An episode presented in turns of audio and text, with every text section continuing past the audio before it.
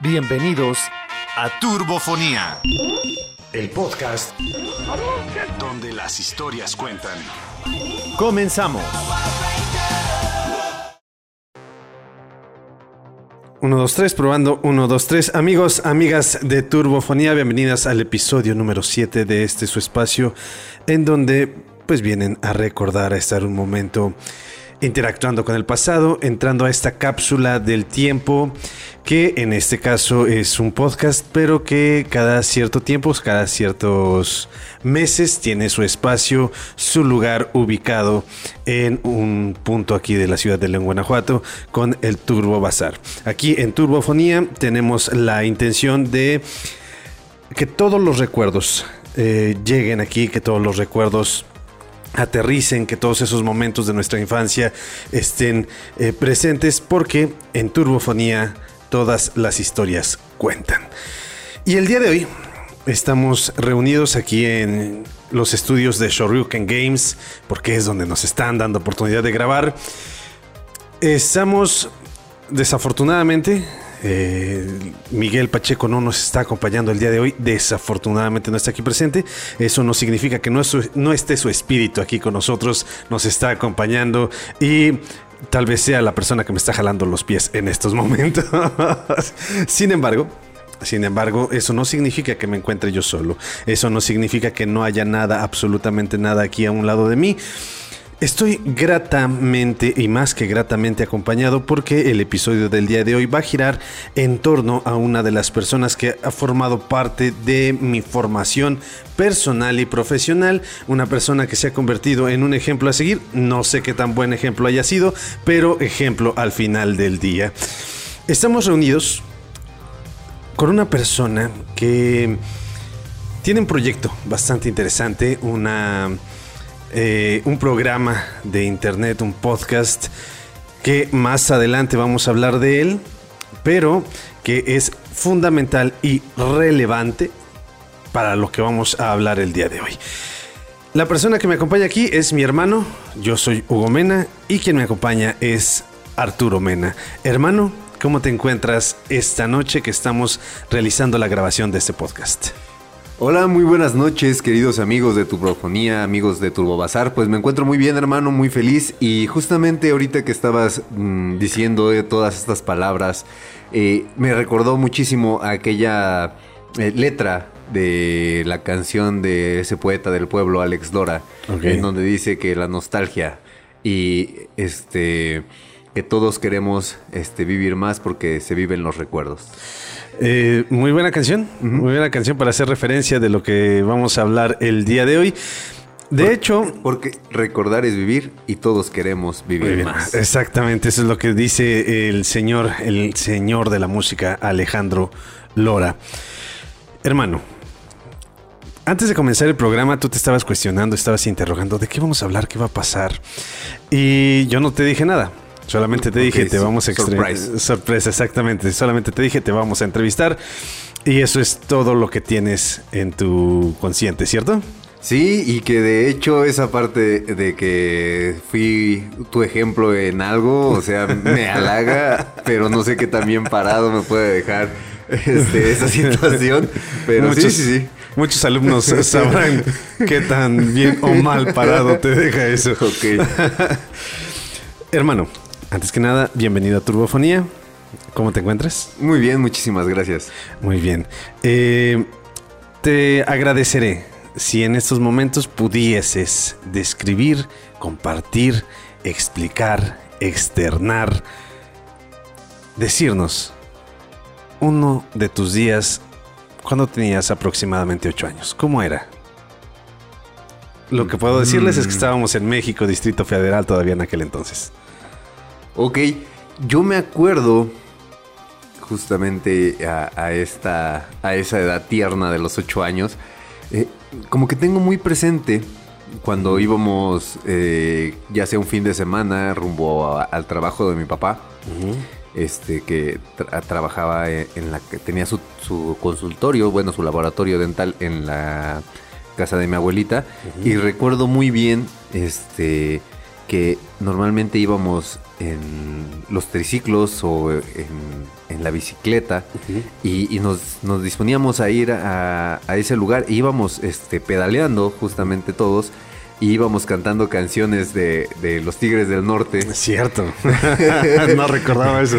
Este, canciones de Roberto Carlos. Sí. ¿Cómo me acuerdo de esa canción de Llevé a mi Cadillac al mecánico hace días? Sí.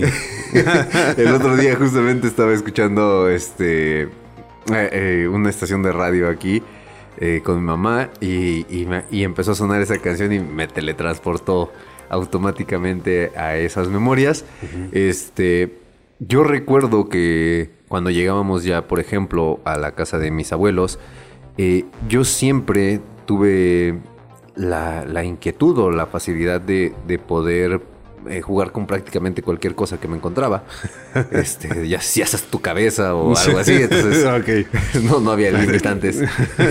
tu, pierna. Tu, Ah, mira, es desarmable. Este, entonces, eh, yo me acuerdo muchísimo que mi abuelo tenía herramientas y tenía este pedazos de madera. Y acostumbraba a hacer pistolas, a hacer... Me gustaban, me encantan a mí los cazafantasmas. Entonces era el, proyecto de hacer mi, mi mochila este, y mi láser de plasma. Entonces era como que de las cosas que, que me acuerdo y me gustaban muchísimo. Ok, mencionaste una película que posteriormente se convirtió en serie. Te voy a ser honesto, el programa del día de hoy yo lo tengo. O sea, tengo bien identificado hacia dónde voy a canalizar todo, sin lugar a dudas, a lo largo de las preguntas que se vayan construyendo. Pues nos vamos a ir dirigiendo a distintas líneas eh, de indagación que tal vez eran inesperadas. Pero la original tiene que ver con el cine, hermano. O sea, la indispensable tiene que ver con el cine por este proyecto que mencioné cuando inicié el programa. Mencionaste los cazafantasmas. Ok. Junto con los cazafantasmas hay una serie de películas de la época que yo estoy completamente seguro que tú veías. ¿Cuáles eran tus películas favoritas en ese entonces? Ok. Hay una película que como me encanta no la he vuelto a ver. Encontré hace poco unos eh, videos y, recordé muchísimo la trama. Mad Monster Party. Ok, el, que tenía mi tío Fito, ¿no? Eh, mi tío Guillermo, mi tío Memo. Memo, ajá. Sí, sí, este, The Mad Monster Party, esa, esa película no la he vuelto a ver. Este, eh, quiero en algún punto de mi vida volver a conseguirla. Con animatrónicos. No, no, no, era stop motion. Cierto. Ajá. Mira, era stop motion. Este, era eh, pues la fiesta de jubilación del doctor Frankenstein. Y va su sobrino que no tiene nada de terrorífico. O sea, es una reunión en donde van monstruos, van vampiros y demás. Una pregunta, hermano. Este solamente es un. para tenerlo registro aquí. ¿Los vampiros son monstruos? No. Ah, maldita sea. Acabas de hacer que una persona gane una apuesta. Disculpen, puede escuchas. Es una intervención que tal vez es totalmente innecesaria, pero yo necesitaba hacer esa pregunta. Ajá, hermano, adelante. Entonces, este. Eh, bueno, la, trama de la película giraba donde iba el hijo y Frankenstein le quería dejar este, a su hijo la, herencia. Y este pues todos los monstruos estaban en contra de él porque justamente él no era para nada terrorífico, ¿no? Y entonces eh, sucede un tipo de cosas, sale un King Kong, que entonces está, está genial, está genial. Y el asistente del Dr. Frankenstein, Francesca, que es una mujer despampanante en un vestido rojo que en toda la película, en toda película que se, que se aprecie de ser buena película, tiene que haber una mujer despampanante en un vestido rojo. ¿Verdad que sí, Roger Rabbit? Exactamente. Y también otra de mis películas, La Máscara.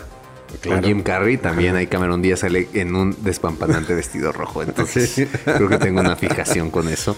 Eh, la Máscara también fue una película que me encantó muchísimo cuando la vi. Creo que... aquí estamos, no dejamos de lado que ya se mencionaron los cazafantasmas. Los cazafantasmas, los cazafantasmas, todo lo que es la serie animada. De hecho, eh, eh, en tiempo de pan, cuando fue el, año desaparecido, este, justamente del 2019 al 2021, debería de, haber salido la, película de los cazafantasmas que justamente se estrenó apenas el año pasado. Y, no mames, fue gratificante, fue es una película que no sabía que necesitaba, pero que necesitaba a fondo, ¿no? Y ahora que sé que se está grabando nuevamente la, continuación, digo, wow. Antes de retomar la parte de las películas y de todo el contenido audiovisual de los noventas y ochentas, porque tú tuviste infancia de los ochentas, me gustaría que nos relataras un poquito esta historia, no la historia como tal de la película, sino lo que fue el, eh, el evento cinematográfico de haber ido a ver la película de los cazafantasmas el año pasado. Oh, ok. por favor. Este, pues la verdad, la verdad sí es. Son las cosas que te teletransportan en el tiempo. El, eh, mm, nos ha pasado cuando vuelven a hacer un, un restreno de alguna cinta en algún cine y que tienes la oportunidad de volver a vivirlo. Este, pero en este caso de la nostalgia, me supongo que, a muchos, eh, muchas personas les ha pasado con los reboots de las cintas y todo. Eh, pero, por ejemplo, eh, los cazafantasmas que fueron algo tan representativo de mi infancia, al momento de que vuelve a hacer este estreno de la cinta, bueno, no el, no el estreno de la cinta, sino como que la continuación de lo que sucede después de tantos años, este, no, nunca me quise generar una expectativa o sea, iba a, lo que me mostraran. Este, por ejemplo, en el caso de, la cinta de Matrix, sí dije también Matrix fue algo que me que, estuvo muy presente durante mi adolescencia. Y me decepcionó la, la, la, última. nueva. Entonces, por ejemplo, en el caso de, los cazafantasmas, eh, yo iba sin, ninguna expectativa, no estaba esperando nada. Eh, yo quería que me dejarme sorprender porque si era algo así como que sí era una cosa muy, muy, muy, muy personal. Entonces, el, ver la historia, conocerla, saber todo lo que sucedió, eh, cómo, cómo, cómo, enlazan, cómo conectan con las primeras películas, eh, todo lo que sucede, la parte en donde ya están peleando con el, con el villano final, este, lo que sucede, que bueno, o sea no sé si a estas alturas será spoiler, si no la han visto se las recomiendo encarecidamente que vean esa película, pero esa, esa escena tipo Goku eh, en la batalla de Cell. Ah, sí, que sale... No manches, que sale el espíritu de Egon. Sí, yo dije, o sea, fue... Fue, fue, y, todo lo que, lo que sabes que hay de trasfondo, eh, porque pues eh, en, en, el, en, el conocimiento de esta cinta, de que sé que Sam Raimi, o sea, cuando la grabó, este, ay, se me fue el nombre del actor de Egon, tuvo muchos problemas con Bill Murray, duraron, discutieron durante muchos años, se dejaron de hablar. El, saber en la historia de que este Bill Murray eh, fue justamente días antes de que él falleciera, tuvieron un día de ensueño, este, no se hablaron nada del pasado, fue nada más eh, recordar la amistad que tuvieron. Esta cinta es dirigida por el hijo de, justamente de Egon. y, todo, todo, todo lo que conlleva el verlo ahí, o sea, no, no sí fue, fue, fue algo espectacular. Tengo que decirles, estimados podescuchas, que hice trampa al plantear esta pregunta, porque tuve la oportunidad de acompañar a mi hermano y fuimos con mis sobrinas a ver esta película. Y efectivamente, mi hermano no pudo evitar derramar por ahí alguna lágrima cuando ocurre esta escena que no solamente en Dragon Ball la, ocurrió cuando Goku cuando, Gohan se enfrenta a Cell, sino cuando es la segunda pelea contra Broly, Gohan es grande, está Goten, está Trunks y se juntan todos para eliminar a Broly intentando hacer una eh, semblanza a esta escena de, de Cell, pero ah, para nada se compara a ese momento. Sí, es, este Harold Rayman. y su hijo fue este Jason Rayman el que se encargó de la dirección de esta cinta. Hermano, tú eres, ya podemos considerarte un eh, espécimen antiguo. No, ya soy vintage. Yo no dije absolutamente nada de eso, porque este, las personas que estamos aquí presentes, todos aquí presentes, ya eh, son las 10 de la noche y queremos dormir en lugar de empezar a buscar un lugar donde. Una ranidina y una omeprazol, ya. Exactamente. Ya buscamos lo que sea necesario para que nuestro cuerpo pueda descansar por lo menos 6 horas. Sí, no, pues es que ya estás a punto de apretar el botón de autodestrucción del cuerpo. Exactamente. Eh, Estamos con esta parte de las... No, a lo que te iba a decir, ya me acordé lo que te iba a decir. Eh, ya puedes ser considerado un especialista en cine porque tienes dos años trabajando en hacer contenido uh, alrededor audiovisual alrededor del cine. Entonces ya puedes ser considerado un conocedor en este ámbito. Y me gustaría saber tu opinión porque creo es importante y más que relevante con respecto a lo que está ocurriendo ahorita en el cine. Eh, yo te hago esta pregunta conociendo a críticos cinematográficos en la ciudad eh, y, tu opinión como conocedor, pero al mismo tiempo eh, tu formación no es eh, meramente de la teoría cinematográfica, sino tú vas más a, a, la parte empírica de la apreciación cinematográfica. ¿Cuál es tu opinión acerca de los reboots y los remakes de todo lo, todas estas presentaciones, ataques a la nostalgia de las películas en estos últimos años.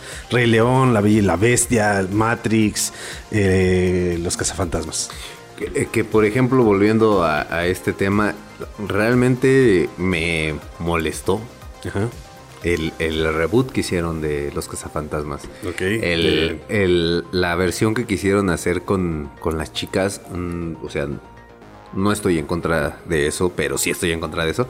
O sea, eh, yo sé que quisieron darle como un refresh a la cinta y todo, y, y pues presentarnos unos nuevos personajes, el a lo mejor querer iniciar una nueva franquicia con esto, eh, pues obviamente nosotros ya en algún episodio de, nuestro programa lo hablamos, el cómo se veía los efectos especiales prácticos durante, el, durante el rodaje de la cinta del 84 de los cazafantasmas, el, uso de CGI en, esta, en la cinta de ahorita de legado, en, la, en el reboot de los cazafantasmas, o sea, sí era una apuesta importante a lo mejor lo que los lo que este los productores quisieron hacer pero, pero, o sea, dejó, dejó muchísimo que desear.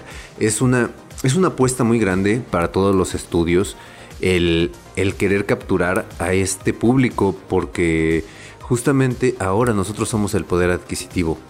Entonces. Y tenemos eh, hijos. Exactamente. Entonces, sabes que el papá va a llevar al cine a ver a sus hijos para que vean la cinta que él vio cuando era niño.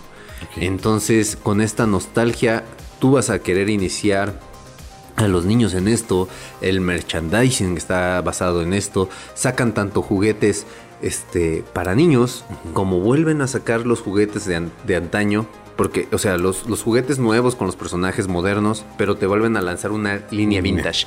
En, en cual este, el papá va, no le hace que el niño no tenga leche nan, no me importa, yo quiero comprar esa figura. Este, entonces, eh, y empieza toda esa parte de la mercadotecnia en donde ya, eh, pues si te quieres eh, en algún momento privar de, algún lujo para volver a, comprar esos juguetes.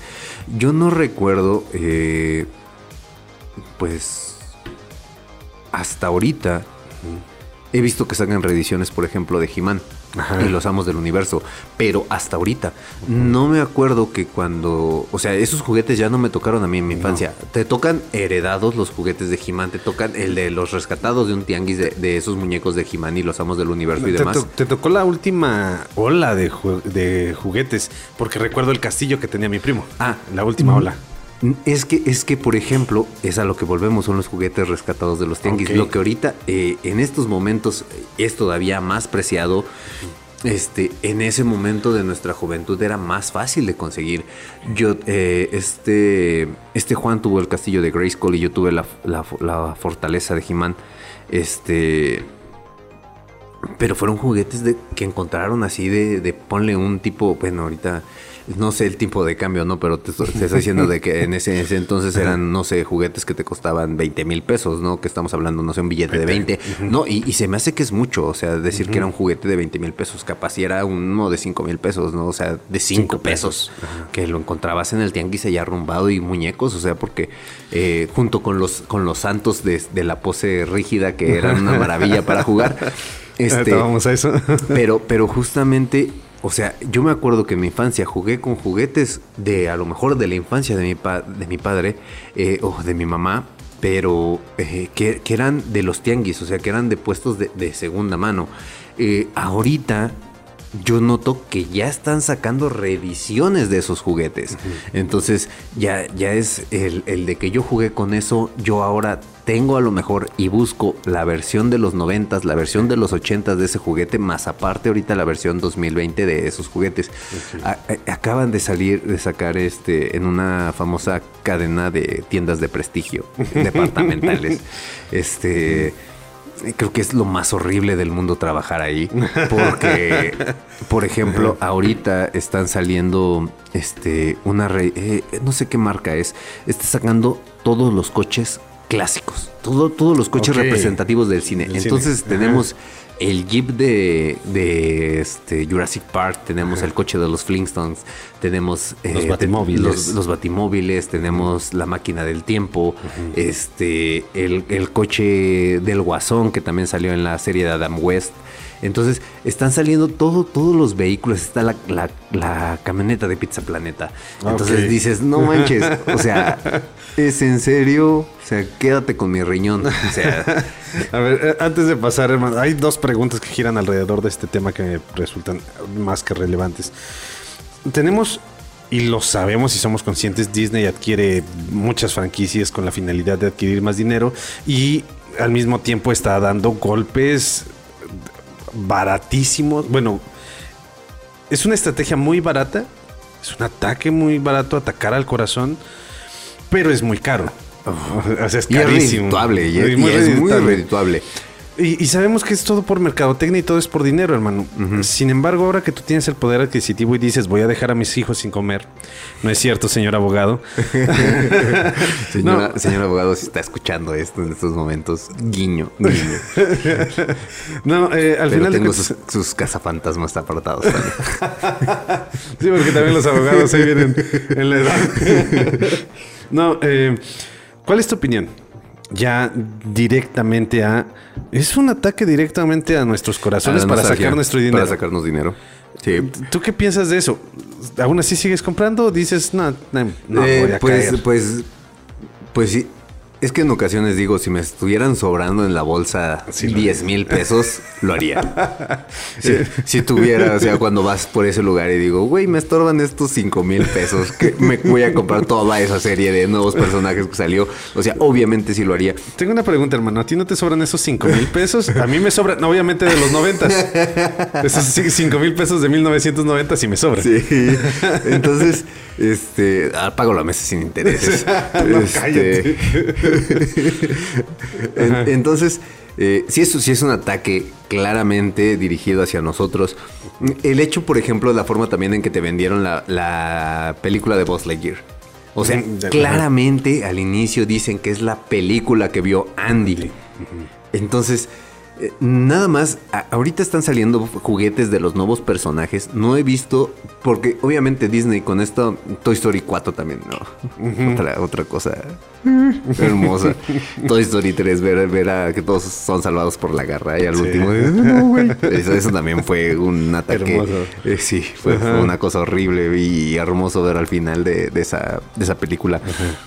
Pero, este, claramente, nada más porque a lo que iba con Toy Story, eh, porque ha, seguido eh, el de que están sacando juguetes constantemente ya con el estreno de la 4 y ahorita con esto de Buzz Lightyear, pero no he visto que saquen una serie especial de juguetes edición limitada especial de la primera película que no dudo que cuando sea el aniversario, este, un, aniversario importante de la cinta, van a sacar otra vez la serie. Unos tres años. Sí, y, va a ser claramente, completamente dirigida para nosotros. Eh, el otro día estaba viendo, por ejemplo, también están sacando tazas conmemorativas. Sacó, salió, no me acuerdo si era 25 años o 20 años del, estreno de Hércules.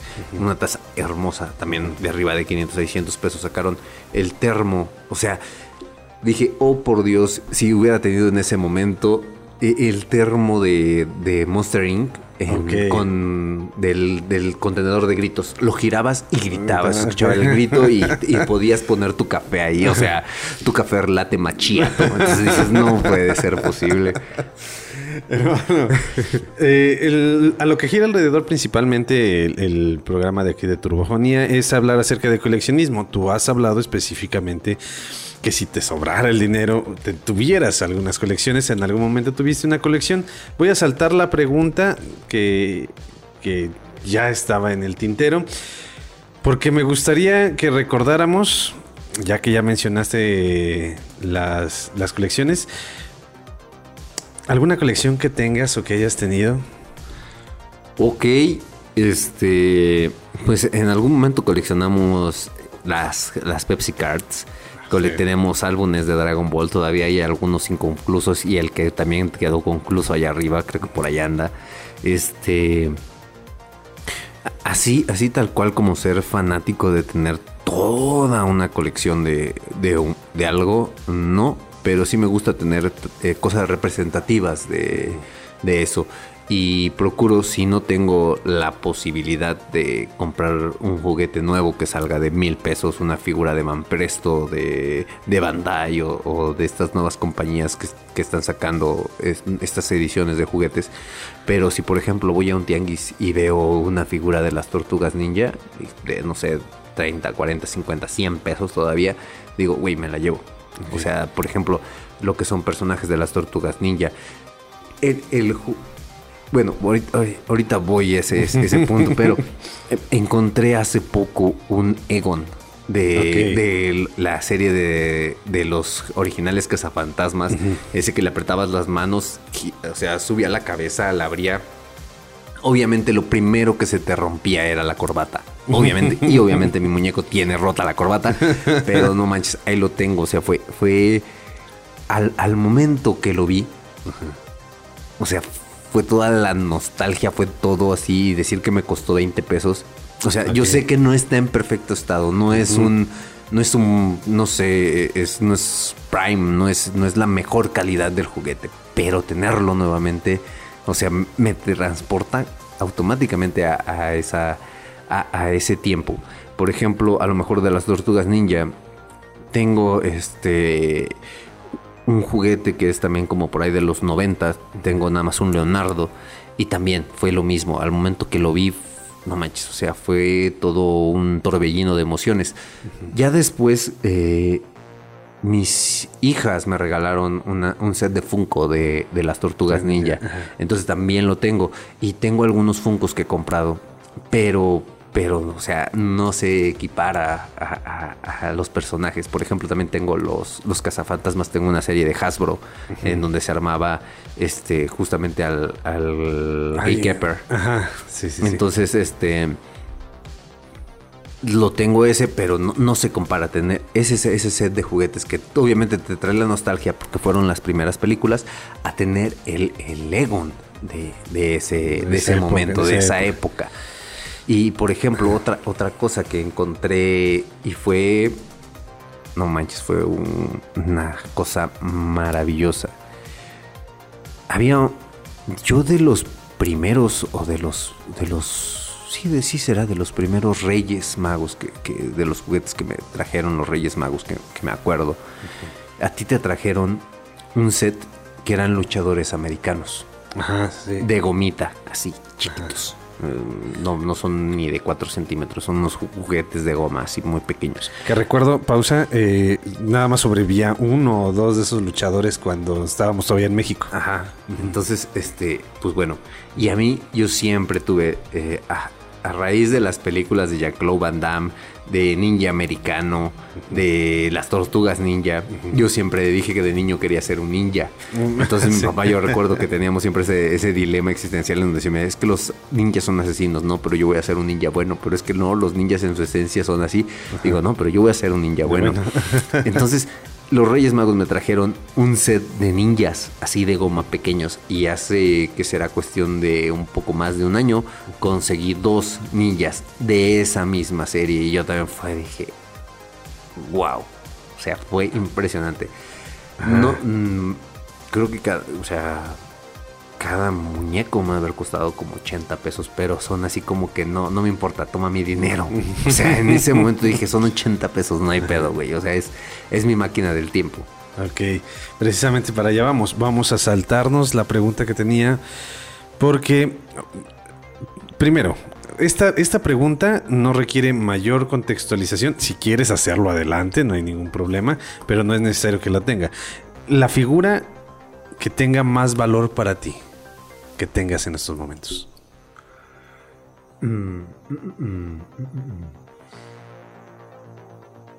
Aunque ya, las, aunque ya la hayas mencionado. Mira, e, el Egon sí tiene un valor sentimental, pero así como que sea un juguete representativo.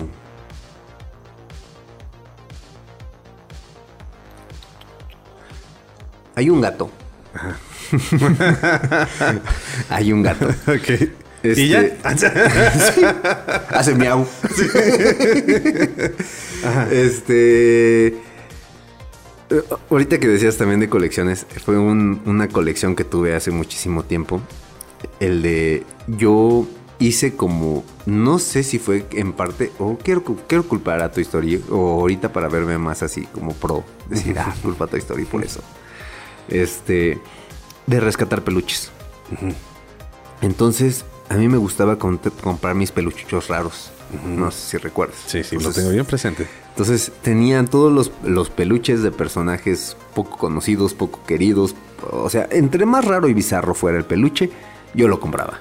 Entonces, este, entre esos pues tuve personajes de Monster, de, de Space Jam, este, tuve un Little Caesars, tuve, este, tuve diferentes, diferentes. Antes de que fuera famoso, antes de que fuera famoso en México, Little Caesars, este. Y, así tuve, tuve peluches, obviamente también tuve Garfield, el demonio de Tasmania es, es también mi, personaje de los Looney Tunes favoritos, entonces tuve mis demonios de Tasmania y todos, todos, todos. El objetivo principal de esa colección era que todo lo iba a comprar en el tianguis. Todo eran peluches que no me representaban más de 50 pesos. Este, ya sea que tuvieran tétanos, tifoidea, garrapatas, lo que fuera, chinches y demás. COVID-5 todavía análogo. Sí, sí, sí. Antes de ser digital. tenías que soplar. Sí. Para que te contagiaras. En ese caso tenías que, soplarle tú primero antes. Entonces, ahí yo, por ejemplo, me acuerdo, es un... Tengo un gato. Este, bueno, se lo, se lo a mi novia. Este, porque es muy representativo de, lo que yo en algún momento, mi esencia, lo que yo en algún momento quise ser o fui. Entonces, ¿Un gato? Un, gato que está todo... Eh, tiene vendajes, una, una oreja mordida, un ojo este un ojo morado que a alguien se le ocurrió la maravillosa idea de lavarlo y arruinar el mecanismo que tenía porque lo interesante del gato o por lo que nunca se bañó ese gato cuando yo lo tuve, es porque lo golpeabas y tenía este una batería y empezaba a sonar. O sea, eh, sonaba como la pelea con el perro. y ya terminaba con su miau. Entonces, ese gato. Y tengo por ahí a, a andar un fantasmita también azul que también era esto, encontrar juguetes de McDonald's, este, peluches de los de McDonald's de cajita feliz americana que, había. Entonces también tuve eh, entre mi colección de peluches algunos de esos artículos. Entonces era, era muy, muy padre, muy grato. Entonces es como que lo más representativo eh, sería ese, ese peluche de ese gato. Este. Y. ¿Y cuál otro juguete pudiera ser? Bueno, te, eh, todavía lo tengo. E, era tuyo, pero, pero me acuerdo muchísimo de, esas épocas de la infancia. Es un Hulk, un, el Hulkbuster. El ah, Hulkbuster. Ajá. Que teníamos Hulkbuster, teníamos un Iron Man Gris, plateado. Un Iron Man plateado. Eh, eh, teníamos un General Baral de las aventuras de Fly. Son como los, teníamos un Hunkel. Un, un y un Fly. Ajá. Eran los que teníamos. Y. Las gárgolas. Las gárgolas. Y teníamos un Darth Maul. No de, Star Wars, no. Uno de unos cómics, el que tenía la M aquí. Ah, sí. Y, al, y al villano de Hulk. Ajá. Eh, abominación. Teníamos esos. Eran como los. Los los juguetes representativos de unos reyes y se, y se quedaron con nosotros por años. muchísimos años, muchísimos y los Transformers. No, que de hecho el, bueno, la, historia ahí va de, que te aprovechas de la etiquetación de los, de los centros comerciales. Ok. Yo me acuerdo hace, hace años, eh, tú, ese fly y ese Yunkel, Ah, sí. tú los compraste, Ajá. pero los compraste con un regalo que te dieron. Yo me acuerdo que cuando era nuestro cumpleaños, eh, mi abuelita, eh, la mamá de mi papá, mi abuelita Irma y mi tía Dulce acostumbraban darnos vales de despensa, nuestros cuponcitos de vales de despensa. Yo cumplo años el 23 de junio, mi hermano el 5 de julio, entonces siempre yo recibía, se podría decir que el regalo primero. Entonces yo me acuerdo que esa vez salimos de un domingo de ir a la casa de mi abuelita y antes, y, y es que era ritual.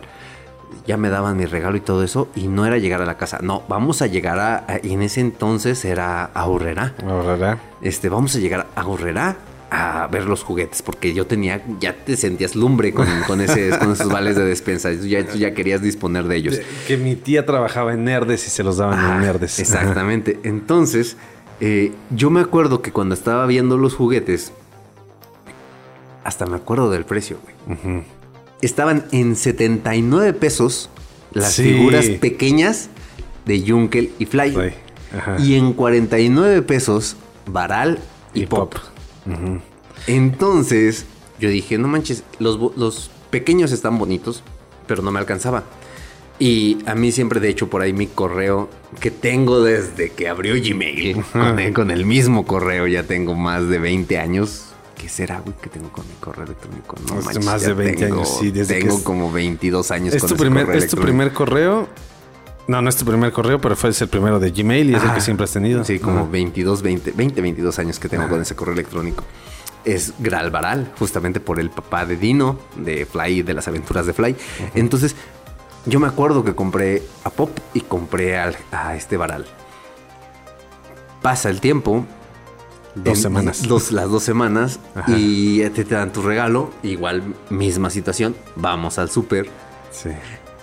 Error de etiquetación. Los muñecos grandes eran los de 79 y los, Los muñecos pequeños sí. eran los de 49 pesos. Y ya fue donde tú te compraste a Junker y a Fly. Y cabe destacar y cabe mencionar, no sé si recordarán esta serie que en estos momentos Toy Animation ya está por estrenar los últimos capítulos, ya está terminando esta, esta serie, este es remake que respetó mucho más la historia de- del manga y no solo eso, sino además ahora sí la terminaron. Ah, eso es lo importante, porque en los 80s se quedaron cuando descubrimos que Baral es el papá de Dino, de, Fly. De Fly.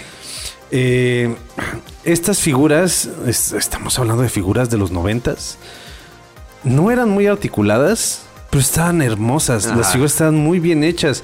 Y de hecho, las figuras grandes tenían una articulación particular que se mueve con una liga. Y cuando la Tenían- girabas. Tenían su acción. Sí. Tenían el, mecanismo de acción. Exacto, y eran, estaban muy, muy chidas estas, estas figuras. Y fueron cuatro figuras que nos duraron años. Años, años, durante muchísimo tiempo. Y si no saben quién es Fly, que no hayan visto y no lo ubiquen, deberán, deben de ubicar Dragon Ball. Eso no es opción. Y no existiría Dragon Ball si no hubiera existido Dai. Ajá. Si no hubiera existido Fly. Dragon Quest. Dragon Quest, exactamente. Hermano, todavía seguimos con esta historia. Es eh, muy gratificante esta- recordar. No sé si nuestros queridos amigos podescuchas estén sintiendo la misma emoción que yo recordar. Nosotros estamos bien emocionados Sí, el, el, acordándonos. Grinch es del el nervio en la, en la piel. Sí, sí. sí. Eh, pero vamos a regresar, hermano, a los a los noventas. Ya no- nos transportamos un poquito. Ahorita. Ice, ice, baby. Sí, exactamente. Los noventas con música que el día de hoy nos genera mucho cringe. Sí, sí, sí. Los movimientos que hacíamos, la ropa. la ropa que utilizábamos en aquel entonces. Acabamos de encontrar algunas fotografías que estoy seguro, estimados amigos, escuchas que cuando encuentran fotografías de cuando tenían entre 10 y 15 años, dices, ¿en serio me ponía eso? ¿En serio era la ropa que utilizaba? Sí. Y, y en particular porque yo utilizaba ropa tuya. Entonces todavía me veía más extraño. Me parecía una criatura ahí medio amorfa. Pero estamos en los noventas, hermano. Tú naciste en 1984. Ujú. ¿Ok? Y recuerdo clara y específicamente, y lo quiero mencionar porque el primer episodio de Turbofonía giró alrededor de esto. Los noventas tuvieron muchos elementos muy, muy importantes en nuestra vida y yo creo que vamos, espero que por ahí eh, Miguel nos, nos dé la autorización de tener un segundo episodio porque eh, en el tintero se va a encontrar y va a quedar ahí pendiente, obviamente, video Videocentro, multivideo, va que, van a quedan muchas cosas. El cine de la época, que era lo que iba a girar alrededor de este programa. ¿Qué, por, qué punto por ahí este em, tengo un videojuego de blockbuster todavía? Entonces, si me a lo mejor fueron a la que ahora por mí. Te, cargas en dos hombros la culpa. Blockbuster México, se fue a la quiebra porque tengo un videojuego este de ellos. Eh, no, eh, hay una una disciplina que marcó nuestras infancias, que jugábamos en el balneario, que jugábamos en el cuarto, que mi papá recuerdo que me regañó porque llegué a ser muy agresivo cuando jugábamos, pero las luchas libres. La lucha libre nos marcó la infancia, eh, la Arena México nos marcó la infancia. El toreo de cuatro caminos. El toreo de cuatro caminos nos marcó nuestra infancia. Hermano, no voy, a no voy a ser específico ni concreto en la pregunta, la voy a dejar completamente abierta. ¿Qué quieres platicarnos acerca de la lucha libre de la infancia? Octagón. Ok. ¿Por qué Octagón? Era este, esta parte del de, ninja. El ninja bueno, yo decía, él es el ninja bueno. ya ves, si hay un ninja bueno, si existe un ninja bueno. Octagón este, Atlantis. Me acuerdo cuando Conan, o sea, que, salió Conan. Este. En mis tiempos, ¿quién más estaba? Todavía me tocaron ver eh, las peleas de Kanek.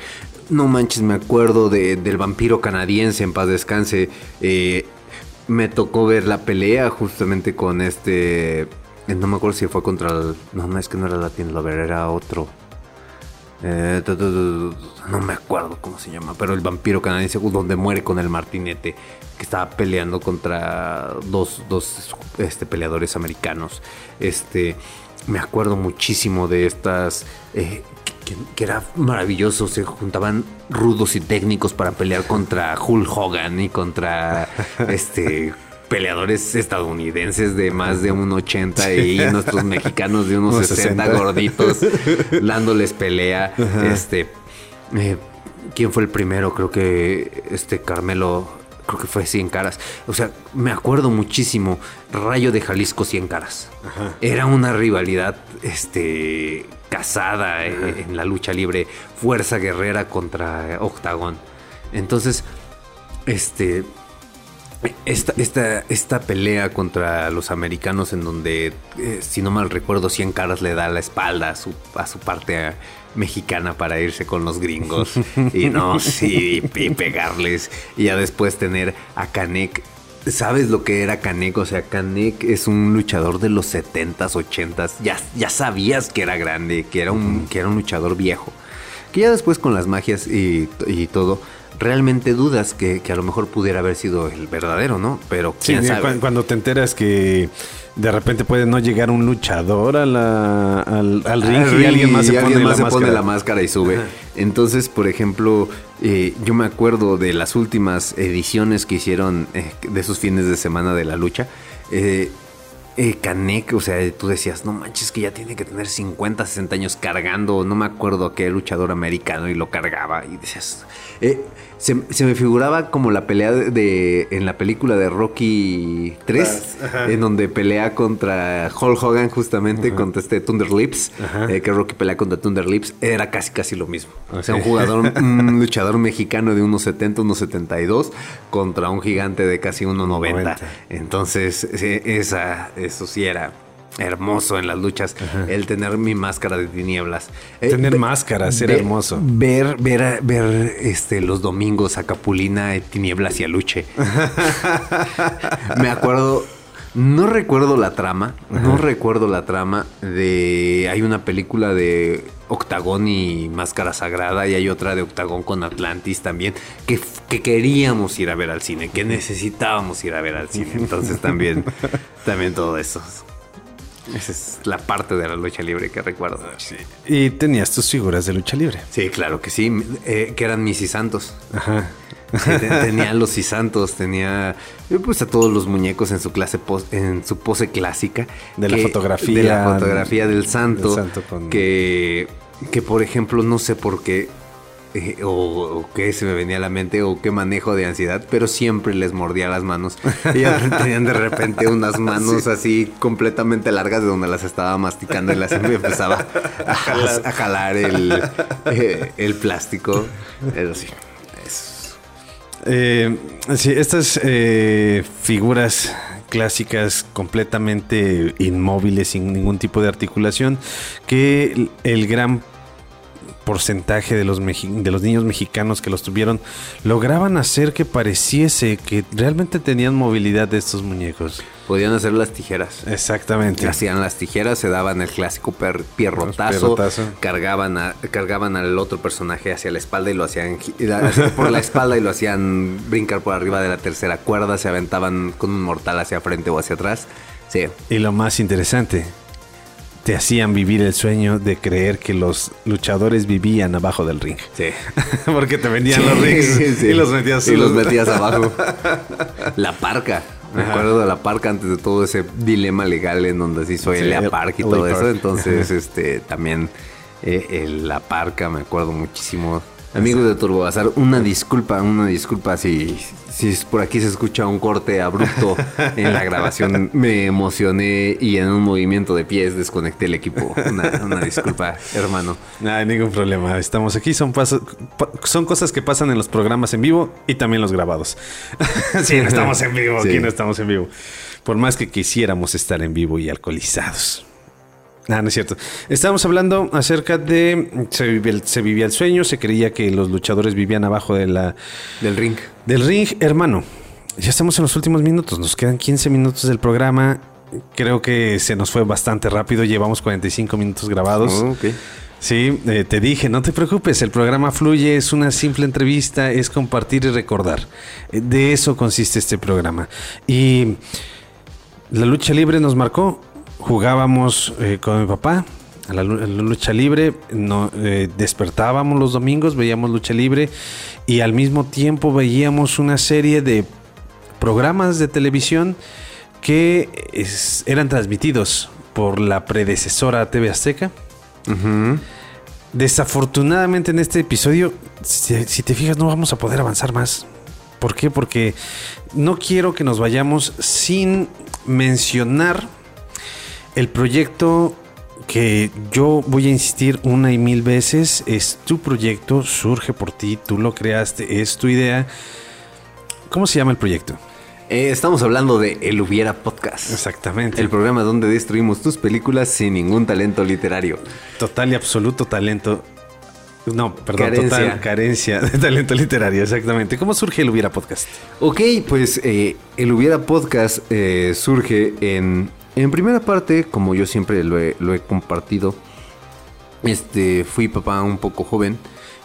Tenemos cuatro años de diferencia, este, mi hermano Hugo y yo. Entonces, siempre, siempre voy a decir que cuando él, llegó a su adolescencia, yo ya estaba en mi madurez, entonces él quería eh, pues cotorrear de una forma conmigo, yo ya no podía porque yo ya quería irme a antros, quería irme a reventar, quería ir a hacer otras cosas. Ya cuando él este, es adulto o, llega a esa edad de que, güey, ya vamos a poder libertarnos juntos. Yo soy papá, entonces yo ya adquiero otro tipo de responsabilidades. Entonces, eh, aunque tuvimos una relación cordial, porque todavía seguimos viviendo varios años juntos, teníamos una, una relación cordial, pues ya las situaciones nos empezaban a alejar. También tú ya estabas estudiando en la universidad, empezaste a buscar tus trabajos, yo también ya con mi trabajo, yo con mis cuestiones. Entonces ya no, ya no compartíamos, ya no, ya no teníamos espacio, tiempo para platicar, para estar juntos. Entonces, eh, ya de repente pues teníamos una pasión, una pasión en común que nos unía, que a final de cuentas era el cine. No teníamos oportunidad de ir al cine juntos, pero si era, güey, ya viste esta película, sí, ya la vi, oye, ¿tú qué te pareció? Eh, y empezábamos a, dialogar de las películas. Y justamente eso nos transportaba a cuando veíamos la eh, Canal 5, justamente con su trilogía de Canal 5, los domingos en Canal 5 también, todo el día se la pasaban este, haciendo el cine permanencia voluntaria que eran película tras película tras película y había ocasiones en que era, güey, vamos a quedarnos a ver tal película porque queremos ver tal película. Me acuerdo que de las primeras veces que en, Canal 5 anunciaron su trilogía de la de justamente volver al futuro. Entonces, todos los pertrechos, las bolsas de churros, los chetos, las palomitas, los refrescos y todo para aventarnos seis horas de nuestra vida pegados a una televisión viendo la trilogía de Volver al Futuro. Sábado desde las 4 de la tarde. Entonces, fue toda como toda, esa conjunción de recuerdos y, tu gusto, tu pasión por el cine, que tú ya tú la desarrollaste todavía a, un punto más grande. Justamente todo esto de querer hacer cine, de querer hablar de cine, de ir a lugares, eh, tanto a proyecciones cinematográficas como a cursos o talleres acerca de cine. Entonces yo decía, pues dentro de los de lo escuato, de lo poco que yo puedo conocer de cine, pues es en la, la forma en la que puedo conectar con mi hermano y de todas maneras también con, con buscar un beneficio de todas estas plataformas y de todo esto que, que viene siendo el, mundo, el mundo audiovisual este moderno, que no ha pegado, ¿verdad? Pero pues, de todas maneras lo seguimos haciendo con la misma pasión de, del primer día. Pero eh, fue, fue ahí donde dije, pudiera ser, pudiera ser una buena opción para pasar tiempo con mi hermano, para hablar de algo que me encanta, que algo que me gusta muchísimo, que es el cine. Y pues si en algún momento eh, tengo posibilidades de vivir de eso, dices, pues está todavía muchísimo más poca madre, ¿no? Entonces, ahí fue como que, como que se me empezó a plantear la idea y yo decía, pues es que normalmente siempre cuando ves una película, te preguntas qué hubiera pasado, ¿sí? Y quiero, quiero levantar aquí una demanda pública contra este contra Walt Disney, porque what if, what if es que hubiera. Entonces. Sí, no, no lo hagas, hermano, porque desde hace años se hace eso en otros lugares. Solo nosotros lo hicimos en podcast. Entonces, este. Eh, era, era justamente el de, el de, tener esta charla de qué hubiera pasado si en esta cinta hubiera sucedido esta situación, si en esta cinta hubiera pasado esto, esto diferente. Entonces es, es a base de, de, una premisa o de algo que quedó en, en el tintero del escritor del, del guion, a lo mejor digamos una idea, porque hemos hablado de, hasta ideas inconclusas. Ah, sabes, ¿sabías que en, en esta película nos pasó, eh, no sé si esto se estrene antes de nuestro episodio de E.T. o posteriormente, que es, el, previo a E.T. Eh, el, el, recuerdo más, más fresco que, que, tengo. Es, por ejemplo, en el caso de esta cinta, Steven Spielberg quería hacer otra cosa. Entonces nosotros desarrollamos muchos hubieras, o bueno, fue un hubiera que se hizo muy extenso a base de qué hubiera pasado si esta historia original de, Steven Spielberg hubiera sido posible. Este, hemos hablado de finales, por ejemplo, nuestro primer episodio, me acuerdo una cinta que me encanta muchísimo también, del, de 1994 de Luc Besson, eh, El Perfecto Asesino, en donde, por ejemplo, bueno, ¿y qué hubiera pasado si Matilda, si, si sobrevive, si León sobrevive y se queda con Matilda, ¿no? Entonces, todas estas cintas, creo, creo que uno de los mejores trabajos, eh, sin vanagloriarnos o, o este, presumir. pues sí presumir acerca de, pero les recomiendo vean el capítulo del Rey León. Bueno, escuchen, dense la oportunidad de escuchar el capítulo del Rey León. Creo que eso, lo que hicimos con esa, esa película, ese planteamiento de, un rey completamente loco, eh, al saber que él, o sea, aquí tenemos una historia en donde no muere el hijo, eh, no, muere el papá, muere el hijo.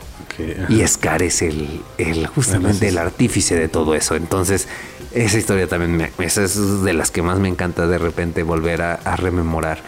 Entonces, eh, de ahí fue donde nació este proyecto de El Hubiera Podcast. Ok, El Hubiera Podcast, ¿en dónde se encuentra? Eh, lo pueden encontrar de su primera temporada en adelante en este Spotify, en Apple Podcast, en Anchor, este, en Google Podcast, en cualquier plataforma que sirva para escuchar eh, para escuchar podcast menos Convoy. Este, Olayo, contrátanos. porque Olayo se fresea. Es un chico cool con Dechi. Entonces, este. Eh, eh, Ahí, nos pueden escuchar desde el, desde el primer episodio de, del Hubiera Podcast. Ya después, en septiembre, empezamos con nuestro primer. Eh, fue con nuestro primer video fue justamente en el 2019 que empezamos. 2020. 2020 ya fue en donde empezamos con, los primeros videos, este, con nuestro, nuestro especial, este, patrio, eh, que no sé por qué y tu mamá también tiene tantas vistas. 5700 vistas tiene y, tu mamá también. Y todo, y los conceptos de búsquedas, sí. sí te quedas. ok. Sí, la gente busca mucho mamás hindús. Así que no sé por qué. No lo he entendido, pero ahí es, esa es la búsqueda por la que llegan. ahí tu mamá también. De, tu mamá también de nosotros. Entonces, este. Eh, pues no, nos pueden ver en YouTube a partir de esa temporada. Y, ya a lo, que a lo que contamos con el día de hoy, desafortunadamente por cosas de agenda, por cosas personales, eh, nos ausentamos un poco de la grabación del podcast, pero pues ya volvimos en forma de tazos. Entonces... En forma de fichas, estamos de regreso. Entonces ya, ya estamos otra vez de nueva cuenta en las plataformas, brindando este nuestro punto de vista acerca de que qué hubiera pasado si en esta cinta hubiera sucedido algo distinto. Antes de irnos, hermano, porque ya estamos en la recta final total y absoluta final de este episodio. Una pregunta que dejé eh, sin planteamiento desde el inicio del, del, programa cuando empezamos a hablar acerca del, cine, acerca de tus películas favoritas y acerca de los remakes que estaba construyendo principalmente eh, Disney pero que realmente todas las, eh, todas las empresas lo están haciendo, lo está haciendo incluso de una forma todavía más barata y todavía más descarada. Eh, lo que es Harry Potter, construyendo todo un universo alrededor de animales fantásticos. La pregunta, hermano, es: ¿qué película o qué películas, qué franquicia te gustaría que dices, ok, ya, ya. Déjalo morir. Ya, ya, no ya lo están haciendo con estas películas. Está bien, hazlo también con esta. ¿Cuál te gustaría? Ya sea que hagan un remake. No, sí, remake. Remake total y absoluto. No que sea reestreno, que sea remake o reboot. Volver al futuro. ¿Sí? ¿Por qué? ¿Que sea nueva totalmente? ¿Otros actores? Sí. ¿O continuación? Es que, es que parte de la continuación o parte de, lo que hubiera sucedido justamente con esta cinta lo vimos en, en la caricatura. Y, hace poco eh, tuve la oportunidad y espero, eh, no, bueno, he tenido la, oportunidad de comprar los, los cómics. Ok, ajá. Volvieron a sacar, una edición de los cómics, entonces quiero comprarlos. en donde tenemos a nuestro refrigerador del tiempo, del tiempo. para viajar. Entonces, eh, ¿cómo empezó también esta historia, esto del Hubiera Podcast también? Y fue uno de los episodios, el, segundo, si no mal recuerdo, fue este... Volver al futuro. Volver tercero, al futuro. Tercero, algo así. Tercero, segundo, en donde eh, todo salió a través de la polémica que se dio este eh, con fue Face Off a final de cuentas de Robert Downey Jr. como el, prof y este Tom Holland siendo Marty McFly entonces Siento que no sé, con el CGI, con todo en estos tiempos, pudiera ser una muy buena opción tener otro, otro vistazo acerca de, la máquina del tiempo de, volver al futuro. Que, también es que son dos sentimientos encontrados. sí, claro. Porque es, güey, déjala así. Así como está, es perfecta. No necesitas hacerle nada. Pero también es como que, ay, güey, estaría chido ver qué pudieran hacer con esta cinta.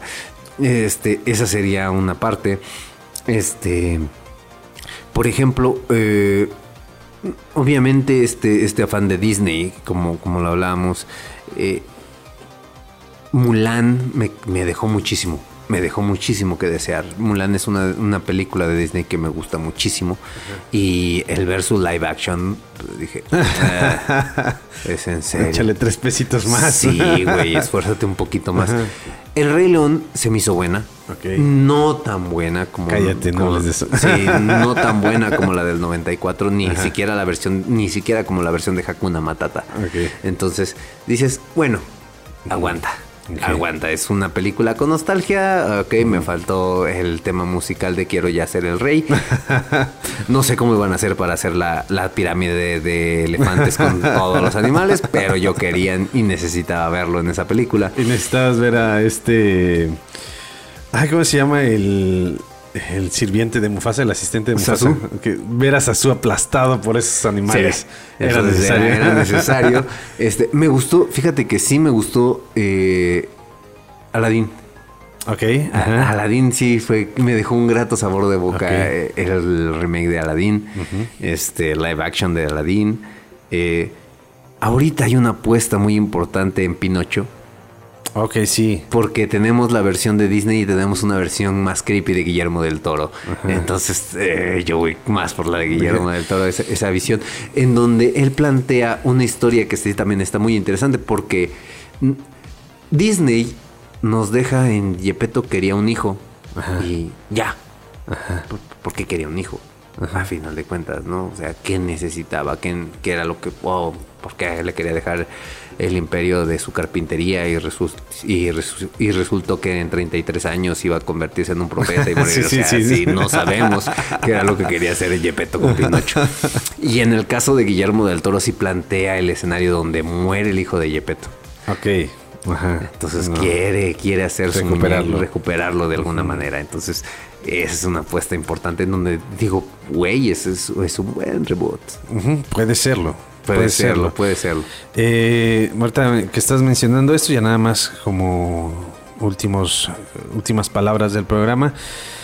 Eh, me recuerdo, no sé si tuviste la oportunidad de ver la película de Dumbo, el remake dirigido por Tim Burton. No, no lo he visto. Eh, no lo hagas, no es necesario. es que todos me dicen lo mismo, pero Aún he podido controlar el morbo, ¿eh? porque de todas maneras sí, sí me han dicho que no, no es tan buena. Y dices, bueno, que, fíjate que, una, una cosa que sí me ha gustado de Disney este, este, es este nuevo enfoque que le ha dado a las villanas también.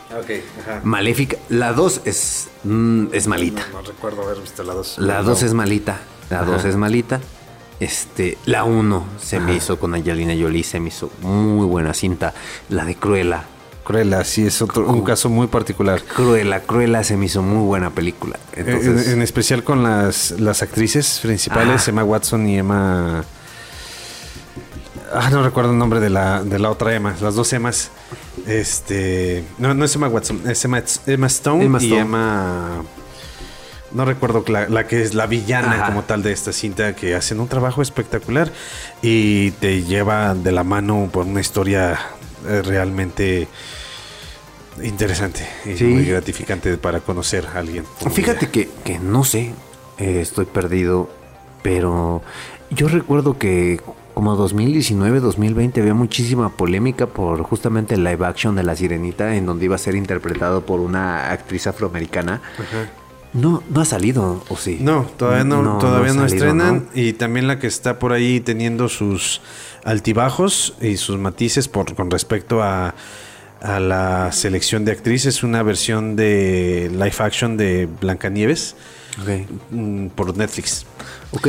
Y, que es también afrodescendiente. Ok, pero bueno, ¿a qué iba ahorita de justamente con, la sirenita?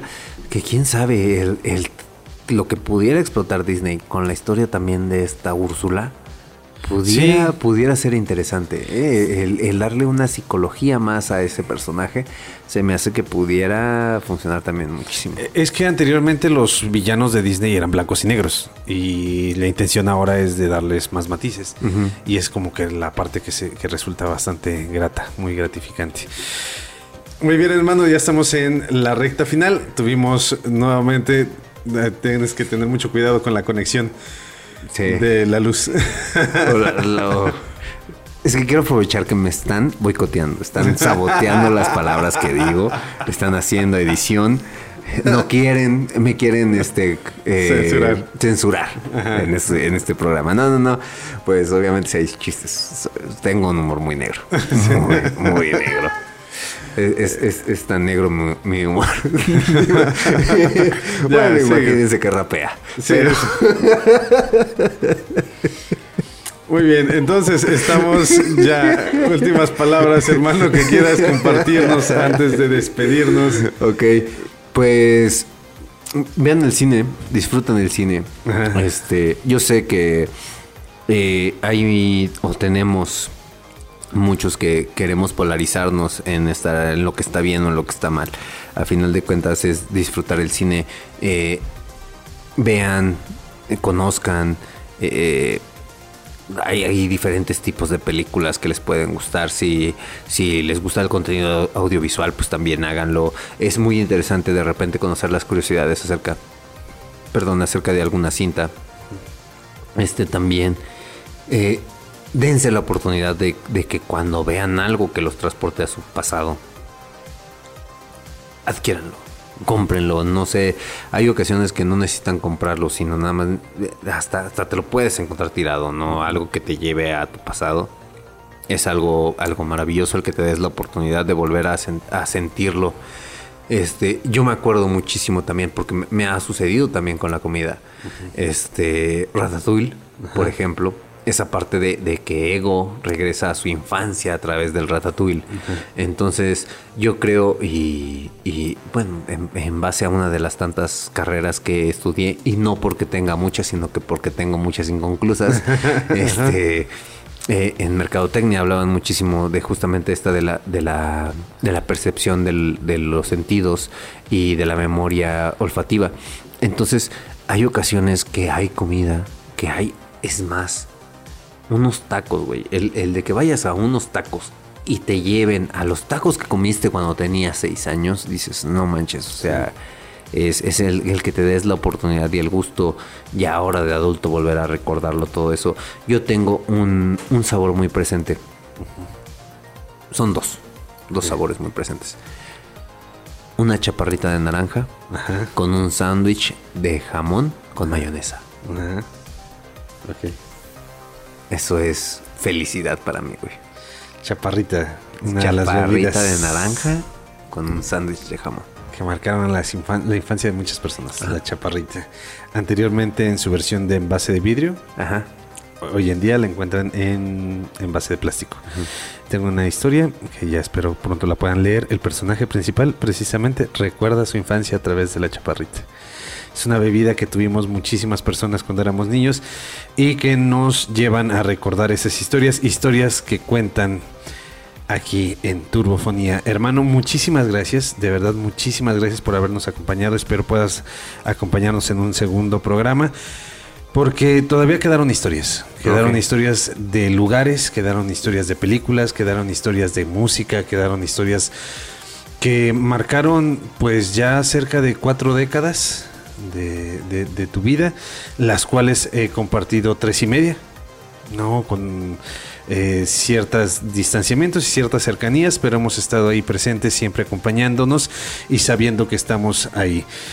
Eh, muchísimas gracias a todas las personas que están escuchándonos, que nos han sintonizado cada 10 días. Ahora ya será cada semana con la finalidad de que no estén tan alejados de lo que es el contenido de, de Turfonía y de todas esas historias que pueden encontrar en este programa. Muchísimas gracias hermano. Ahora sí, ahora sí una última o una últimas palabras, unas últimas palabras, algo que quieras decirles a las este, personas. Pues yo nada más como cierro en el Hubiera Podcast, como cada semana, por favor coman frutas y verduras. Y por mi parte, pues muchísimas gracias por habernos acompañado, muchísimas gracias por escucharnos y nos estamos viendo, nos estamos escuchando la, próxima, semana.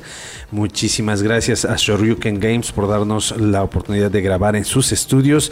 Muchísimas gracias Miguel Pacheco por seguir dando vida a lo que es Turbo Bazar y a lo que es Turbofonía y al hermano eh, que es Turbo Radio y que siguen saliendo todavía muchos más proyectos con este concepto turbo, con este concepto de los recuerdos.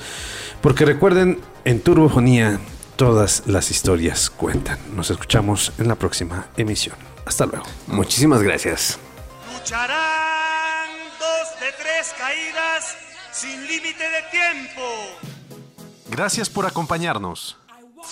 Te esperamos en la próxima emisión de Turbofonía, el lugar donde las historias cuentan.